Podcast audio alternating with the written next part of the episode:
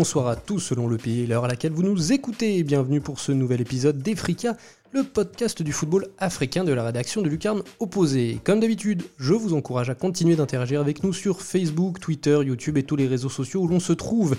Et bien entendu, je vous invite également à tendre l'oreille vers nos autres podcasts, la fiche de la semaine, Bola Latina ou bien l'AFC Corner. Retrouvez également l'essentiel des brèves du monde de Lucarne Opposé sur notre site lucarneopposé.fr. Aussi, chers amis, sachez que le huitième numéro de Lucarne Opposé est désormais bientôt pardon, disponible.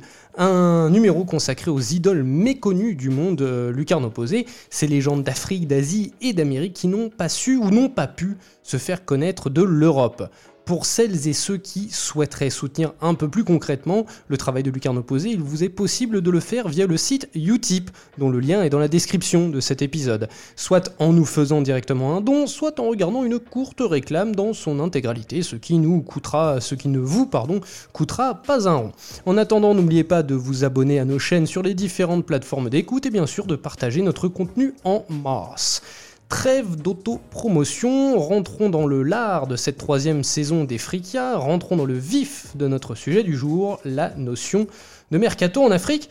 On dirait presque un sujet de, mémoire ou un sujet de thèse. Et, histoire de bien débuter cette nouvelle saison, j'ai réuni la Dream Team des Fricas, les Avengers de l'Afrique sur Lucarne opposé. Farouk Abdou, comment vas-tu Farouk? Bonsoir Simon, bonsoir Pierre-Marie qui est à côté de moi, qui va être présenté dans pas longtemps. Bonsoir à tous les auditeurs d'Efrica et tous les lecteurs de Lucarne Opposé. Extrêmement heureux de rempiler pour une troisième saison du podcast africain de Lucarne Opposé, en espérant avoir beaucoup, beaucoup de sujets intéressants à vous proposer. Mais on n'en doute pas. En tout cas, je n'en doute pas. Vous êtes toujours force de proposition, vous deux. Eh bien oui, puisque le deuxième, tu l'as dit, c'est Pierre-Marie Gosselin. Comment vas-tu? Bonsoir Simon, bonsoir à tous. Euh, bonsoir Farouk. Hein. Je te renvoie les, les commodités d'usage. Euh, ben écoute, ouais, ça fait, ça fait plaisir, ça fait longtemps. Euh, pour ma part, j'étais pas présent. Pour Plus paradou. J'étais pas sur le dernier podcast sur le dans le monde arabe, du coup, ben écoutez, vous m'avez manqué. Ah, bah écoute, toi aussi tu nous as manqué. C'est la coutume, c'est la tradition sur Efrica quand tu es en plateau, quand tu es avec moi. Comment vont les petits d'Abisport Est-ce que tu as des nouvelles? Ouais, bien sûr, j'ai des nouvelles, hein, forcément. Après, euh, c'est un peu, un peu dur de parler d'eux parce que euh, la dernière fois qu'on en avait parlé, justement, ils étaient en plein championnat, euh, en tête de leur poule, avec comme unique et seul objectif la montée en deuxième division. Ça doit faire quoi, trois mois, trois, quatre mois plus tard, ils sont en préparation d'une nouvelle saison en troisième division. Malheureusement, ils se sont fait, ils sont qualifiés pour les playoffs. Le championnat était divisé entre les équipes du Nord qui faisaient un petit championnat, les équipes du Sud qui faisaient un petit championnat, et puis les deux premiers euh, s'affrontaient, euh, les deux premiers de chaque poule s'affrontaient pour un playoff. Ils sont fait éliminer en demi-finale. Donc euh, c'est un petit peu la tuile. Là, ils sont en préparation pour repartir en troisième division. Pas facile, pas facile de motiver tout le monde. Mais bon, ça fait partie des lois du jeu. Et puis sinon, pour les tout petits, on arrive en période de rentrée scolaire aussi du côté de, de Cotonou au Bénin. Et donc là, ben, ils sont un petit peu dans l'effervescence. Toujours avant de commencer la rentrée scolaire, il y a plein de petits tournois qui sont organisés dans les quartiers. Donc ils jouent beaucoup. Ils gagnent pas beaucoup, mais euh, ils s'amusent. euh, voilà. C'est le principal. tantôt en finale, tantôt en demi-finale, tantôt en poule. Bon, voilà, ils continuent leur apprentissage. Puis, comme vous avez dit, ils s'amusent et c'est le principal. C'est le principal. Le football doit être un plaisir avant tout, surtout pour les petits. Bon, parlons-en de ce mercato africain. Qu'est-ce que c'est qu'un mercato africain? Existe-t-il un mercato africain? D'ailleurs, avant d'aborder le, le cœur du sujet, euh, évacuons tout de suite une question.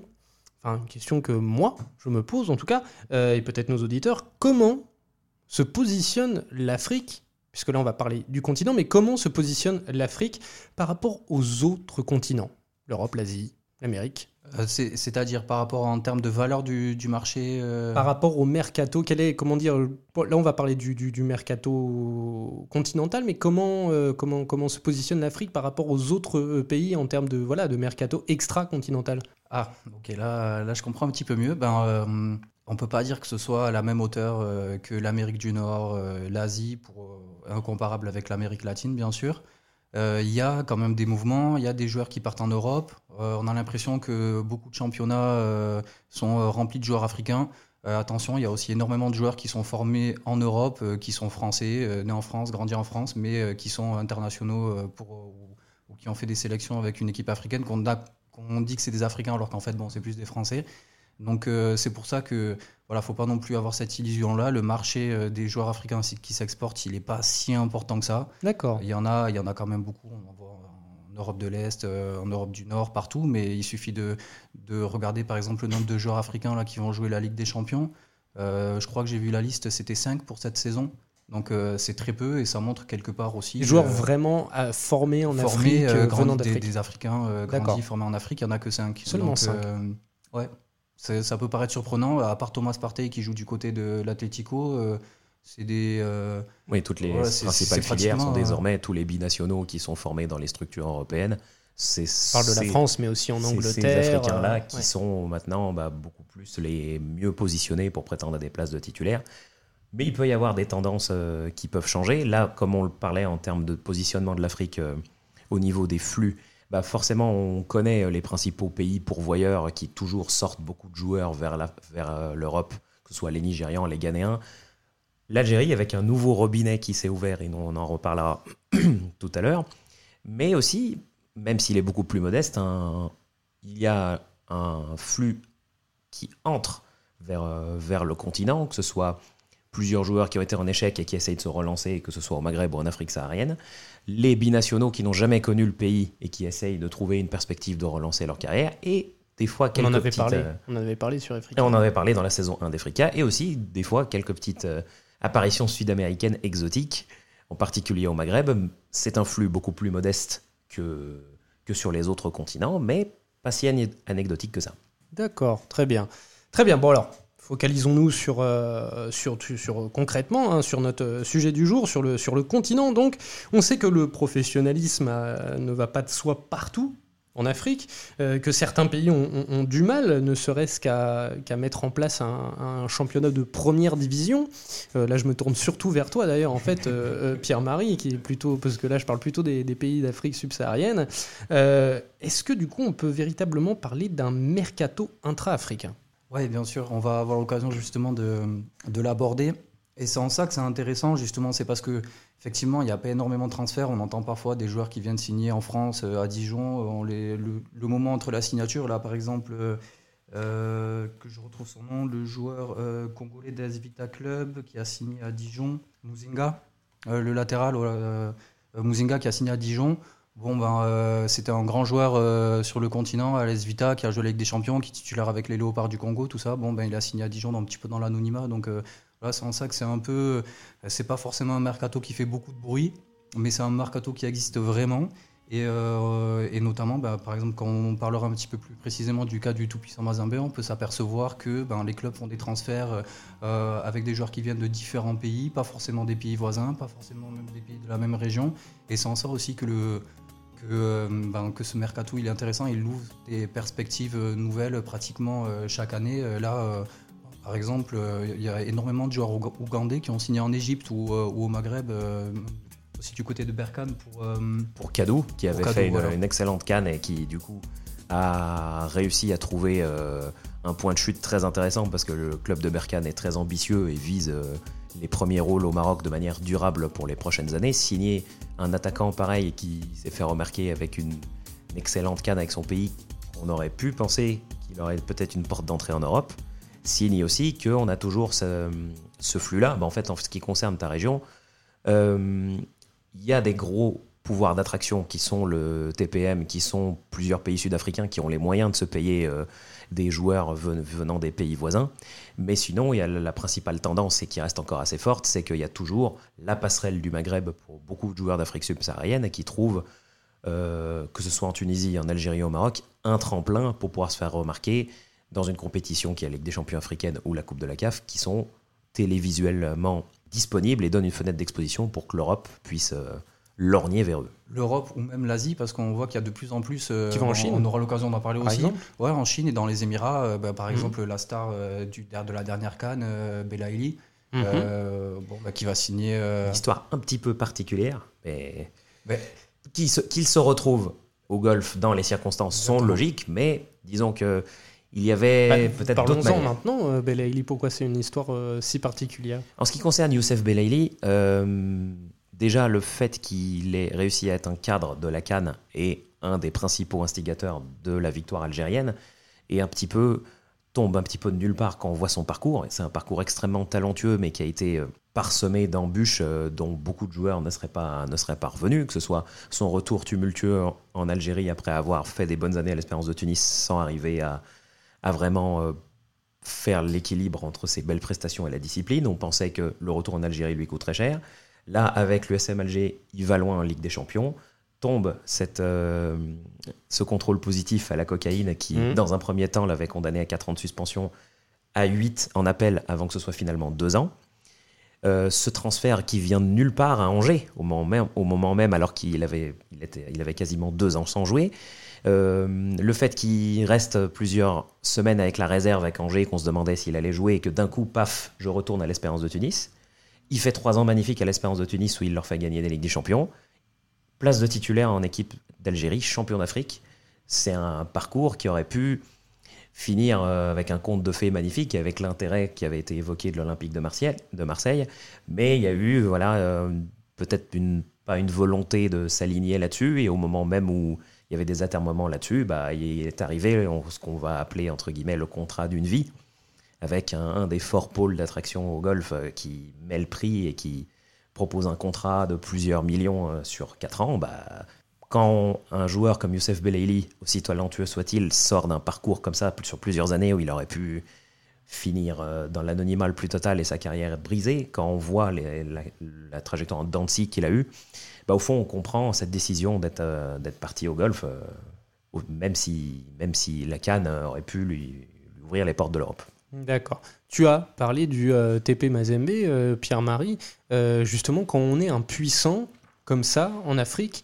Euh, comment on fait son, mercato? Le TP Mazembe, c'est un des plus grands clubs euh, d'Afrique, à l'instar de, certains clubs maghrébins. Ça vaut pour certains clubs maghrébins, pour certains clubs égyptiens, mais là, prenons l'exemple du TP Mazembe, qui est en plus un, un club d'Afrique subsaharienne. Comment on prépare un mercato, du coup, pour la Ligue des Champions? Souvent. Oui, souvent avec des objectifs toujours euh, sportifs très élevés on vise rien d'autre euh, que le titre national et euh, au final, euh, si possible, le, titre en Ligue des Champions ou Faut mieux le consolation, Coupe de la Confédération de temps en autre si on s'est raté en phase de poule, mais ce n'est qu'en lot de consolation. c'est intéressant parce que malgré tout, le TP Mazembe, c'est un club qui arrive à retenir ses joueurs, peut-être plus que même des clubs maghrébins, peut-être à l'instar des clubs sud-africains où c'est difficile d'aller déloger les stars. Voilà, on, on sait, euh, dans le passé, euh, l'épopée 2009 euh, qui les a amenés jusqu'au tour de, l'Afrique et à, la Coupe du Monde des clubs, il y, a eu, il y a eu très peu de joueurs finalement qui sont partis en Europe parce que, par exemple, Trésor Mpoutou, hein, on peut le et dire. Et on pensait qu'Mpoutou, pendant des années, aussi talentueux et instable soit-il, il allait finir par partir, mais c'est finalement les conditions financières qu'il y avait au TPM qui l'ont un peu fait, fait rester là-bas. Exactement, parce que le TP Mazembe ne veut pas se faire arnaquer, parce que c'est juste pour rebondir en même temps, comme ça on va, évoquer, on va balayer ça par rapport au cas de Belaïli, moi, il y a quand même un truc qui est intéressant par rapport aux clubs euh, asiatiques qui viennent recruter en Afrique, c'est qu'ils payent. Ils prennent des joueurs qui sont sous contrat et ils vont les acheter. Alors que euh, la tendance, euh, je ne veux pas dire européenne pour pas globaliser quand même, mais la tendance des clubs français, c'est plutôt d'attendre d'avoir des joueurs en fin de contrat et de les signer gratuitement. Euh, au dépend donc des finances des clubs au, africains. des finances des clubs africains. C'est pour ça que voilà, on a beaucoup des clubs d'Afrique subsaharienne dans des pays comme le, Sénégal, la Côte d'Ivoire, euh, qui n'arrivent pas forcément à tirer profit de la vente de leurs joueurs vers l'Europe parce que voilà, il y a des, on essaye de faire partir les joueurs en fin de contrat. Alors vous allez voir que ça marche aussi euh, d'Afrique à Afrique parce que le TP Mazembe a aussi un petit peu cette politique-là de, de prendre des joueurs qui sont libres. et pour voir, pour répondre un peu à ta question de comment ça s'articule, j'ai l'impression que euh, le TP Mazembe, son... cette année en tout cas, son mercato était aussi un petit peu dépendant de ce qui s'est passé à l'extérieur. Il y a plusieurs joueurs qui ont été demandés en Belgique, à Anderlecht, euh, dont par exemple Arsène Zola, qui était euh, international, hein, latéral gauche, qui, bon, pour la petite histoire, il a raté son essai, il a disparu, enfin il a disparu. Il s'est volatilisé en Belgique, il n'est pas rentré à Lubumbashi. Il est parti tenter sa chance pour essayer d'obtenir un contrat ailleurs, pour dire que c'est quand même une vie sacrément précaire alors que le gars est international, a fait une bonne canne, euh, a, je ne sais pas combien de, de, sélection. de, sélection et puis de, titularisation en Ligue des Champions. Enfin voilà. Bon, pour euh, clôturer un petit peu ça, donc le TP Mazembe, il est quand même dépendant des départs de ces joueurs-là, qui sont souvent des cadres et qui sont souvent des joueurs euh, à, forte valeur sur, sur le terrain. Et là, cette année, ben, le dossier, c'était Ben Malango, meilleur buteur de la Ligue des Champions l'an passé, hein, je ne crois pas que je dis une bêtise, qui, a été, qui est parti du côté du Raja pas forcément, on a l'impression, en tout cas, la, manière dont ça a été projeté dans la presse, on s'est dit que c'était plutôt subi par le TP Mazembe et que c'est plus le Raja qui a forcé les choses et ils se sont retrouvés face au fait accompli. Bon, ben, oui, il y a deux points de vue parce qu'en en fait, dans des circonstances, dans des circonstances un peu controversées, ce n'est pas la première fois que justement qu'un qu'un joueur RD congolais arrive au, au Raja dans ces conditions-là. Ils avaient pris euh, Mabidé de, de Sfax avec deux points de vue. Le club, euh, le club d'où le joueur est parti qui dit qu'il est toujours sous contrat et euh, le joueur qui dit qu'il est libre, et donc libre de venir s'engager au Maroc euh, comme il, comme il le souhaite. Ça s'est un petit peu fait dans ces mêmes circonstances pour Malango, mais en tout cas, là, force est de constater que c'est le Raja qu'il a euh, comme nouveau renfort ah de poids. Il est maintenant avec le maillot du Raja sur les épaules. Alors du coup, une fois que ce, départ est parti, que voilà, ça a, libéré aussi de la place sur la masse salariale et ça a forcément dû orienter un petit peu le, mercato du TP Mazembe qui euh, ben, du coup s'est beaucoup focalisé sur l'attaque. Ils ont renouvelé leur ligne d'attaque complètement euh, avec euh, Meshak aussi qui est, qui est parti du côté de la Belgique. Et, on se retrouve avec un recrutement qui est très intelligent, moi qui me fait penser un petit peu au recrutement justement post-période 2009 quand ils sont allés chercher les jeunes Zambiens et les jeunes Tanzaniens. Euh, mhm. pour essayer de sortir, euh, ben voilà, de, révéler des talents qui ne sont pas forcément des, jeunes euh, de 16 ans, hein, mais on va chercher des jeunes de 20, 21, 22 ans qui ont peut-être déjà un petit peu confirmé localement et qui peuvent exploser au TP Mazembe. Et cette année, c'est marrant parce qu'on se retrouve avec donc deux Tanzaniens qui arrivent. pour donner leur nom, bon, forcément, ça parlera pas au grand public. Hein. Eliud Ambokile qui arrive de Mbeya Cité et Ramadani Yaya, lui, il est un petit peu plus connu parce qu'il est international tanzanien qui arrive de, de Azam. Euh, donc on a ce, double renfort-là qui arrive euh, de la Tanzanie pour les lignes d'attaque. Euh, on voit qu'ils ont aussi récupéré des, des Ghanéens, Torik Jebarim, qui, Gebrin, pardon, Torik Gebrin, qui était du côté de, qui était en Égypte après trois ans en Turquie. Donc voilà, c'est un joueur qui n'a pas réussi, un Ghanéen qui n'a pas réussi son, son exportation en Europe, mmh. qui est retourné en Égypte, voilà, parce qu'il faut, faut ben, Peut-être il faut revoir ses ambitions à, la baisse et essayer de rebondir sur un nouveau challenge. Et donc là, il se retrouve euh, trois ans plus tard, même pas deux ans plus tard, après la Turquie au TP Mazembe. C'est pas mal pour lui. Et puis on a un autre joueur. Euh, bon, ils ont également recruté deux jeunes Ivoiriens. Euh, même chose, 21, 23 ans, du côté de San Pedro. Donc là aussi, c'est pas des grands grands noms. Ils ont du recruté... Sport.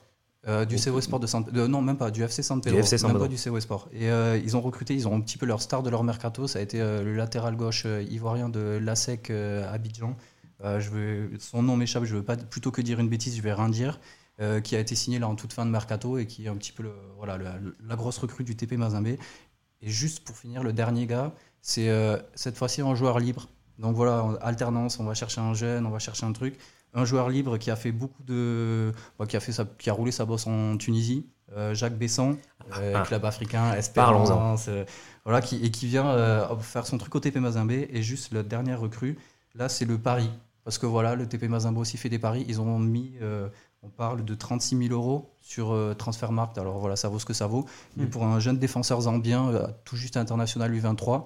Donc euh, voilà, TP Mazembe va chercher des joueurs gratuits comme les Ivoiriens, les Ghanéens, tout ça. Et puis il va parfois tenter le pari sur un petit jeune où, il va mettre une petite somme parce mm. qu'il se dit que ça va repartir. Et puis des gars expérimentés. D'accord. Bah, là, tu nous parles du coup du TP Mazembe, club congolais. Tu nous parles de flux qui viennent de Tanzanie, de Côte d'Ivoire, même du coup un peu d'Égypte et euh, de Tunisie. Est-ce qu'on arrive à identifier des flux, euh, flux particuliers euh, de, pays à certains, d'une région à une autre, pardon. Justement, par exemple, le, TP Mazembe qui est du coup dans Congo, donc Afrique relativement centrale. Est-ce qu'il se voilà, Tanzanie, c'est pas loin au niveau de la région, Côte d'Ivoire non plus. Euh, est-ce que par exemple les clubs sud-africains euh, viennent pêcher près de près de, de leurs frontières La Tanzanie n'est pas loin non plus. Euh, et, du coup, ah, est-ce que, les clubs, est que les clubs du, du Maghreb euh, ne, ne, piochent quasiment exclusivement euh, qu'entre eux C'est très, marqué parce qu'en en fait, le tout-puissant Mazembe et les clubs sud-africains, la zone COSAFA, c'est leur, leur vivier. Quoi. Zone COSAFA euh, bah, c'est-à-dire l'Afrique l'Afrique australe plutôt. L'Afrique australe, qui était euh, le, principal allié de, l'actuel président de, la CAF, Ahmad Ahmad. C'était eux qui étaient la coalition qui a favorisé son élection euh, quand il a été intronisé à la tête de la CAF. ça, c'est cette, cette, zone du continent il est assez rare qu'on ait des flux où il y a des euh, pays du Maghreb qui vont directement euh, repérer là-bas. C'est vraiment des zones où c'est souvent l'Afrique du Sud où le TPM, bah, à l'instar de ce qui a été fait avec les jeunes Zambiens et Ouli Mengu euh, à l'époque il avait été pris, ce sont deux pôles d'attraction qui prennent beaucoup dans ces viviers-là et souvent le, Maghreb opte pour d'autres d'autres zones. Des fois il y a un petit peu des, des variations au niveau des, repérages et comme ce qui, ce qui différencie c'est que un, club comme le TP Mazembe, comme, euh, comme Pierre-Marie vient de le décrire, varie beaucoup ses, ses manières de, de, repérer. Il y a soit on va chercher le principal joueur d'une équipe un peu plus modeste en Ligue des Champions, qui arrive à se faire remarquer, qui fait, passe 3-4 tours, mais qui n'est pas généralement en quart de finale, mais qui a 2-3 bons joueurs, on essaye de les prendre. Quand il y a des joueurs un petit peu en échec, mais qui ont des références, comme Jacques Bessan, qui est quand même 30 euh, buts en 100 matchs de championnat tunisien, c'est quand même pas non plus. Correct. C'est beaucoup c'est très correct en 5-6 saisons. Euh, il y a cette manière de, de, regarder les sélections U23. C'est parce que c'est toujours un bon, repère pour, euh, pour trouver des, des, gars intéressants. Euh, ils ont quand même différentes manières de faire et c'est bien de ne pas s'enfermer dans une seule stratégie parce qu'au final, on ne devient pas dépendant ni d'une région, ni d'un profil particulier, ni d'une trajectoire en particulier. On essaye de varier au maximum, mais c'est quand même une stratégie beaucoup plus viable que de, que de, de rester tributaire que d'une seule manière de faire. D'accord. Et comment, comment on scoute, du coup, en Afrique?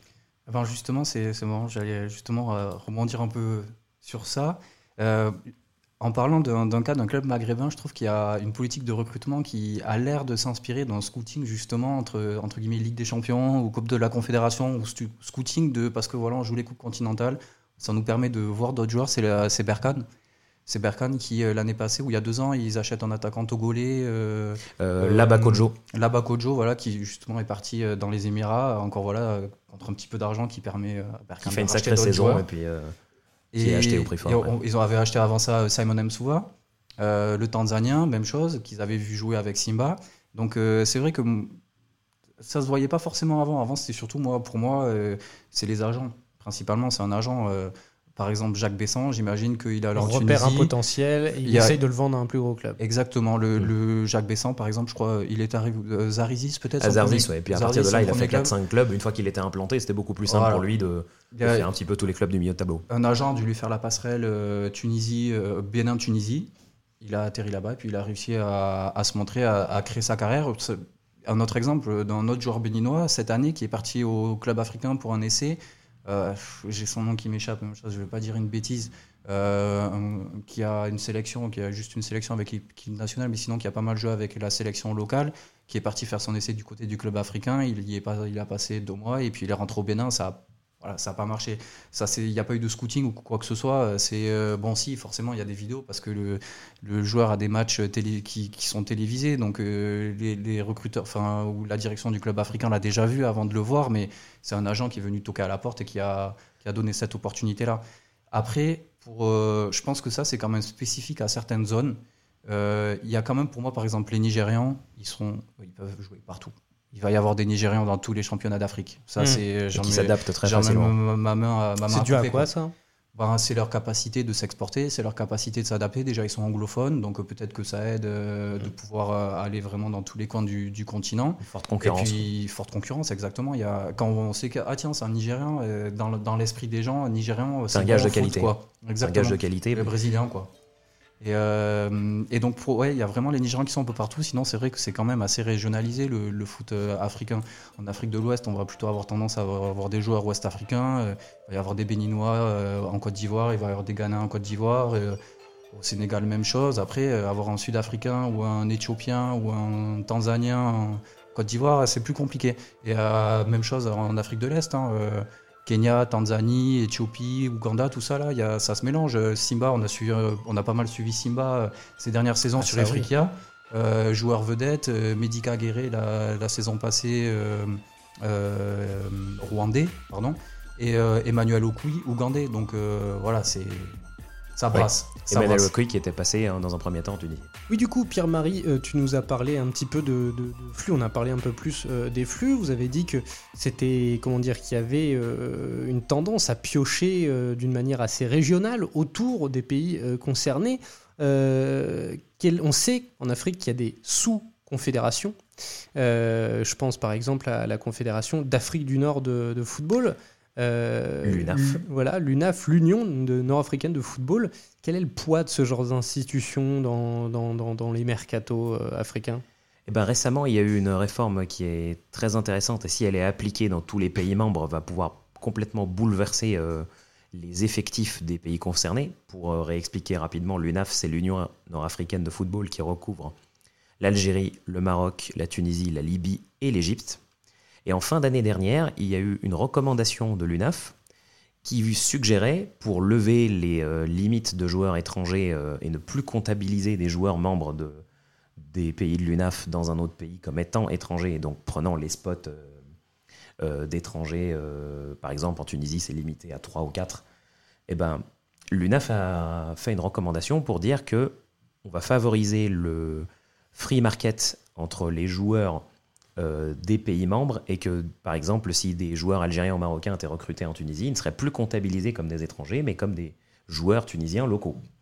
Euh, cette directive a été adoptée par la Tunisie pour les derniers mercatos. Euh, L'Algérie n'y est pas encore venue et il me semble que l'Égypte a un petit peu tiré parti de ça parce qu'il y a eu une augmentation de flux, mais c'est traduit par un flux entrant de joueurs originaires des pays de l'UNAF de plus en plus important en Tunisie.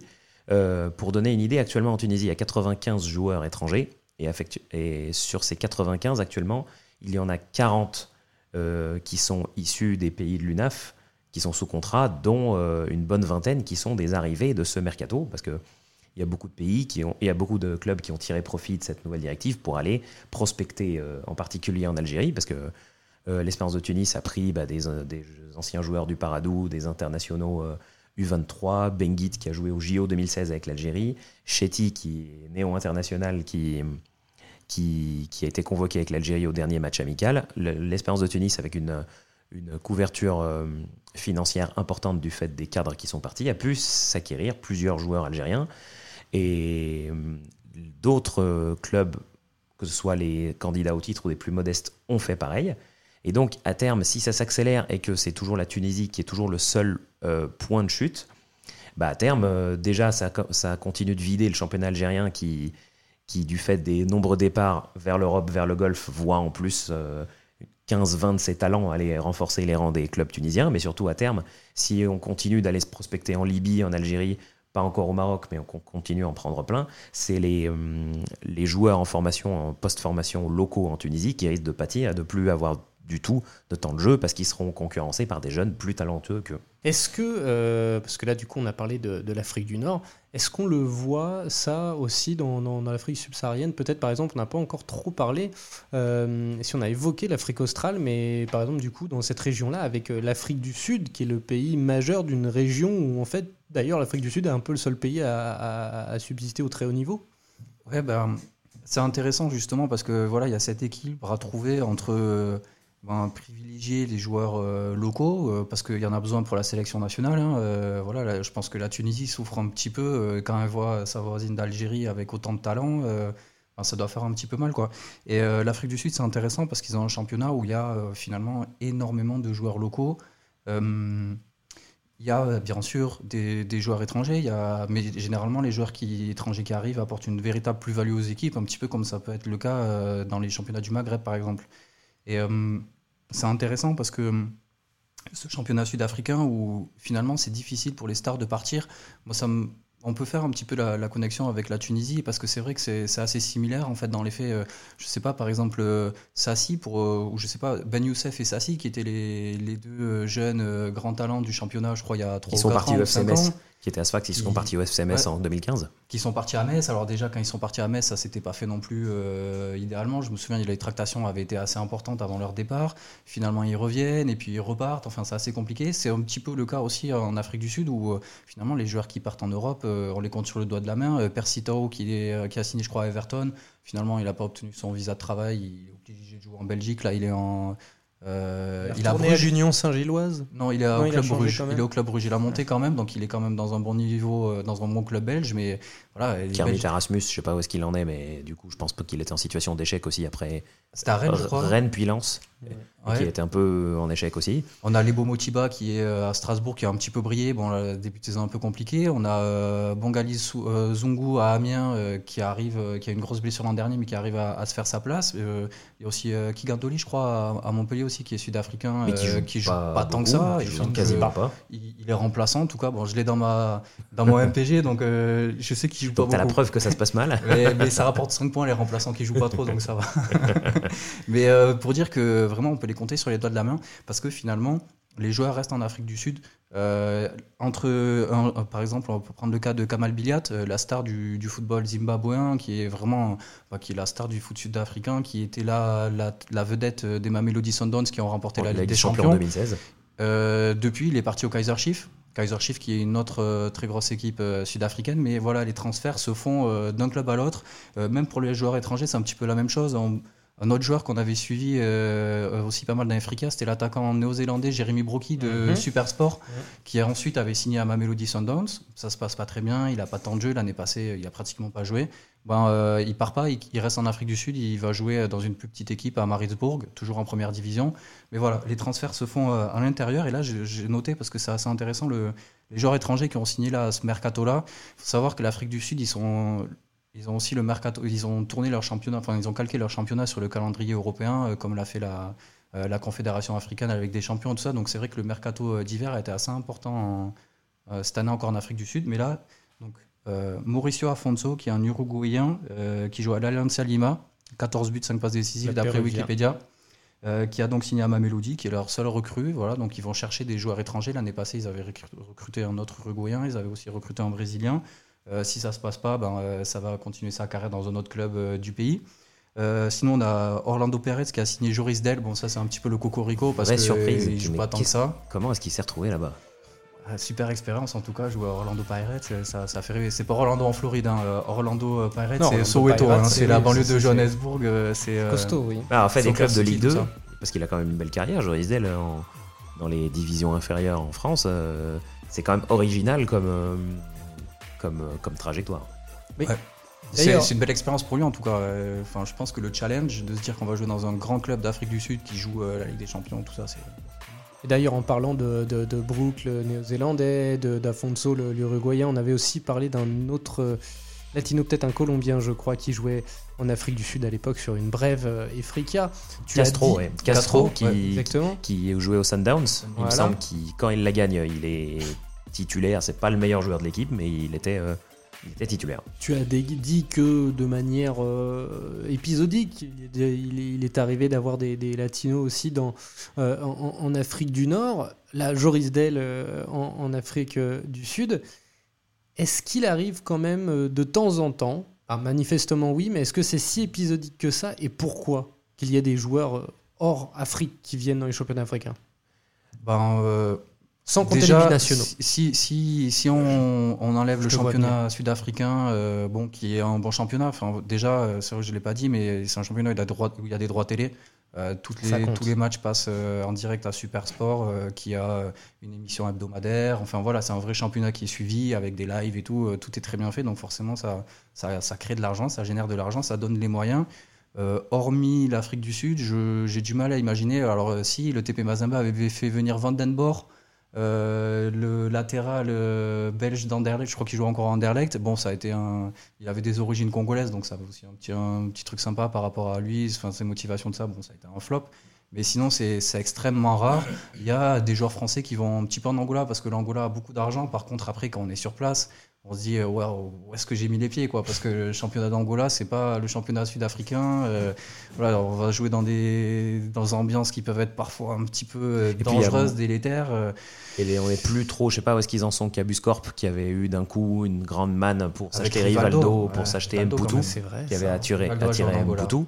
Mais c'est vrai que on voit plus on voit plus c'est moins vrai qu'à une certaine époque mais il y avait eu une époque où il y avait des Brésiliens qui venaient en Tunisie et qui brillaient bah le plus bel exemple, c'est Francilaudo Silva dos Santos, Bien sûr. Qui, qui est venu à l'étoile du Sahel. d'Afrique 2004, joueur socialien.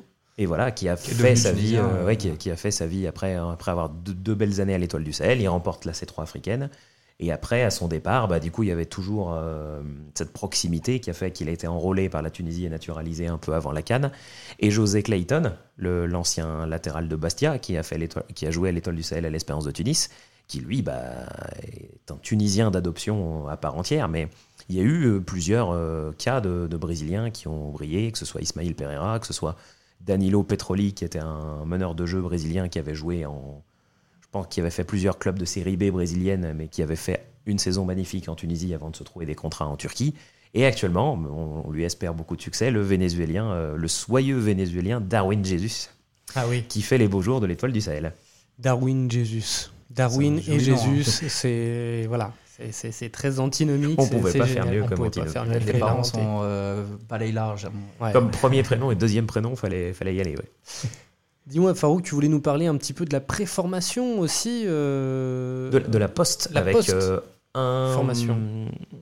un exemple de club qui bosse très bien, qui est le club qui bosse le mieux en Tunisie sur la capacité à attirer des jeunes talents africains, c'est le CS Faxien, qui a une belle capacité, lui, à repérer vraiment des talents entre 19 et 21 ans, les attirer, les mettre dans, une, dans des conditions de, consé- de concurrence conséquentes pour les faire monter en, en chauffe, et arriver à les intégrer dans un ca- cadre suffisamment favorable pour s'épanouir. Il y a deux exemples qui sont très marquants. C'est le junior Ajaï qui avait fait deux saisons magnifiques Mhm. à Sfax avant d'être euh, euh, recruté par El Ahly, qui, qui était un très bon U23 nigérian, qui était pas si loin de la sélection nigériane. Et le milieu défensif qui, qui est ensuite passé à Lorient, Brahima Didier Ndong, qui est devenu surtout connu avec ses années euh, au CS Faxien et qui était venu donc à un âge euh, fin, fin dizaine, début vingtaine, et qui avait pris justement toute cette dimension-là, parce que ce club-là l'avait mis dans de bonnes conditions pour, euh, pour s'épanouir. Ils essayent toujours plusieurs petits paris comme ça. Récemment, ils ont pris un jeune Zambien qui s'appelle Musonda. Ils avaient essayé de faire ça avec Mabidé, mais qui, pour des raisons de contrat un petit peu Abidé. litigieux, euh, et- bah, en fait, s'il avait joué, ça se serait très très bien passé. Et ensuite, quand il est parti au Reja Casablanca, euh, il est devenu titulaire en un claquement de doigts, puis champion finaliste, finaliste de Ligue des Champions avec euh, Vita Club, quand même, ce qui est, ce qui est pas rien. Mais disons que l'idée était là, c'était Mm. on chope un jeune de 20-21 ans qui n'est pas qui est presque fini de former, c'est-à-dire on voit qu'il commence à monter en puissance dans les équipes locales où il est, il est devenu un cadre et puis carrément il joue dans les championnats, dans les compétitions africaines. On le prend et dans le contexte très concurrentiel du championnat tunisien, eh ben on met pas beaucoup de temps à le faire monter en, chauffe. Au bout d'une saison, une saison et demie, on a un joueur quasi complet et prêt à soit être titulaire pendant plusieurs années, soit à partir en Europe avec un gros chèque. D'accord. J'ai une dernière question, messieurs, d'ordre plus euh, médiatique. Euh, en Europe euh, et même dans le monde, les transferts européens des grands clubs européens font les, les choux gras de la, presse et de n'importe quel média d'ailleurs. Est-ce que en Afrique, le mercato africain, pour le coup, est médiatique? Est-ce que les, les pays parlent de leur propre mercato? Est-ce qu'il y a des coûts continentaux, des coûts de mercato continentaux qui, qui, ont une- un- un- un- un- qui retentissent dans toute l'Afrique Dans toute l'Afrique, c'est quand même euh, un peu prétend... Enfin, c'est difficile de dire parce que c'est très vaste. hein. Je veux dire, euh, les Marocains s'intéressent pas forcément beaucoup à l'actualité de la Zambie euh, ou du Mozambique. Juste quand ils euh, affrontent un pays du pays concerné, ils se documentent, et encore. Mais sinon, euh, c'est une grosse dominante, c'est les médias locaux centrés sur le média de leur club. Donc forcément, quand il y a des grosses ventes, euh, bah, ça, ça fait la une. Mais ouais, pareil, là, ça va être surtout des phénomènes euh, intra-communautaires. ouais. Parce que sachant que, euh, on- donc oui, en effet, c'est les, les- les pays semblent plus centrés sur eux-mêmes, mais on sait qu'aussi euh, en Afrique du Nord, en- au Congo, en Afrique du Sud, on va, on va jouer régulièrement la Ligue des Champions, parce que du coup, on ne s'intéresse pas au mercato de, des, des équipes que l'on a l'habitude de rencontrer. Le TP Mazembe, on en a parlé. Est-ce que les coups du TP Mazembe, est-ce qu'on en parle en Afrique du Nord? Parce qu'on sait que c'est un, un- un potentiel rival sur le plan continental. Je pense pas. Très sincèrement, je pense pas du tout. Je pense que euh, ils vont découvrir l'équipe au moment où elle va se présenter à eux, euh, deux semaines ou trois semaines, bon, ça dépend euh, combien de temps avant la confrontation. Euh, je pense pas qu'il y a autant d'analyses euh, par rapport à ce que font ou comment construisent euh, comment leurs adversaires construisent, le- construisent leurs équipes pardon après il y a des cas oui je pense euh, par exemple ben, on l'a dit Ben Malongo euh, bon ben voilà ça a fait parler au Maroc forcément parce jouait au- c'était le Raja le Raja euh, c'est voilà ça, fait parler tout le Maroc ça a fait parler aussi le Congo parce que TP Mazembe disait que non euh, il n'y a pas de raison qu'il parte nous on veut pas qu'il parte donc forcément euh, les Congolais se sont aussi rassemblés derrière euh, derrière leur, club donc euh, oui ça ça a fait parler Maintenant, de là à dire que ça a franchi les frontières de ces deux pays, euh, je pense pas. Après, j'ai un autre exemple aussi, qui me vient, euh, qui a pas mal fait parler cet été. C'était euh, pas un joueur, c'était un entraîneur. Euh, c'était l'entraîneur de euh, Orlando Pirates, euh, qui est super connu, enfin qui est très connu, en- notamment en Afrique de l'Est. Le coach Michaud, euh, qui a signé aux Amalek, alors que bon, il était sous contrat. euh, il était sous contrat en Afrique du Sud, mais c'est vrai que je ne l'ai pas dit quand je parlais d'Afrique du Sud, mais euh, il y a la tendance là-bas, c'est très facile de se libérer de son contrat. Donc les Mm. joueurs partent, c'est voilà, on est libre, on va dans une autre équipe, on se libère, on y va. Enfin voilà, c'est Beaucoup a- plus ça de cas de permet de la fluidité. Ouais. Europe. Il y a beaucoup plus de cas de résiliation comme ça qui- qu'on a l'impression qu'elles tombent de nulle part. Et ça se fait beaucoup plus simplement. C'est le cas en Afrique subsaharienne, mais aussi dans plusieurs pays du Maghreb. On peut entendre euh, parler d'une résiliation comme ça, euh, assez brutale, et un joueur qui s'engage libre euh, peu de en temps après. ouais. Et du coup, pour revenir sur le coach Michaud, ben, euh, lui, ça a fait parler parce que forcément, euh, bon, déjà en Afrique du Sud, ça a fait parler parce qu'on ne s'attendait pas à ce qu'ils partent. Euh, Orlando Pirates, ça a fait une, la Ligue des Champions l'année passée. Enfin, ils étaient sur une dynamique d'essayer de retrouver un petit peu les sommets parce que ça a été un très grand club il y a quelques, enfin, dans, petit, ouais, les années 2000, hein, ça remonte un petit peu maintenant, mais bon, c'est quand même pas si loin. Et, euh, ça a parlé aussi dans tous les pays, euh, toutes les sélections notamment qu'il a, qu'il a entraîné. En Ouganda, on a parlé euh, du coach Michaud qui s'en va. Au Kenya, on a parlé du coach Michaud qui s'en va parce que voilà, ça, ça a fait parler. Il y a des fois des, des profils comme ça qui restent, malgré, même s'ils ont quitté le pays, on continue de, suivre un petit peu ce qu'ils font. Et voilà, le coach Michaud. Maintenant, c'est pas non plus, ça revient pas tous les, tous les trois jours. hein. C'est assez exceptionnel comme situation. Après, pour revenir justement sur le fait sur est-ce qu'il y a une attention particulière à la stratégie d'un club euh, étranger ou qui vient complètement d'une autre, euh, autre zone, dans le cas du, dans le cas du Maghreb, bah, effectivement, il va falloir qu'on attende euh, qu'un club adverse soit membre d'une affiche. On va l'affronter dans Ligue des Champions pour que bah, des forums spécialisés sortent bah, un peu des guides. Qui, qui c'est qu'ils ont acheté, euh, que- qu'est-ce qu'ils ont comme joueurs dangereux, etc. etc. mais ce sera euh, ponctuel. D'accord, très bien messieurs. Eh bien écoutez, on a fait un, un bon tour d'horizon de comment faire un bon mercato ou comment se passe un mercato en Afrique. Merci beaucoup messieurs d'entamer cette troisième saison des Fricas. Merci beaucoup PM. Merci à vous. hein. Sans vous, euh, je ne servirai à rien. Non, ouais, tu vas fort.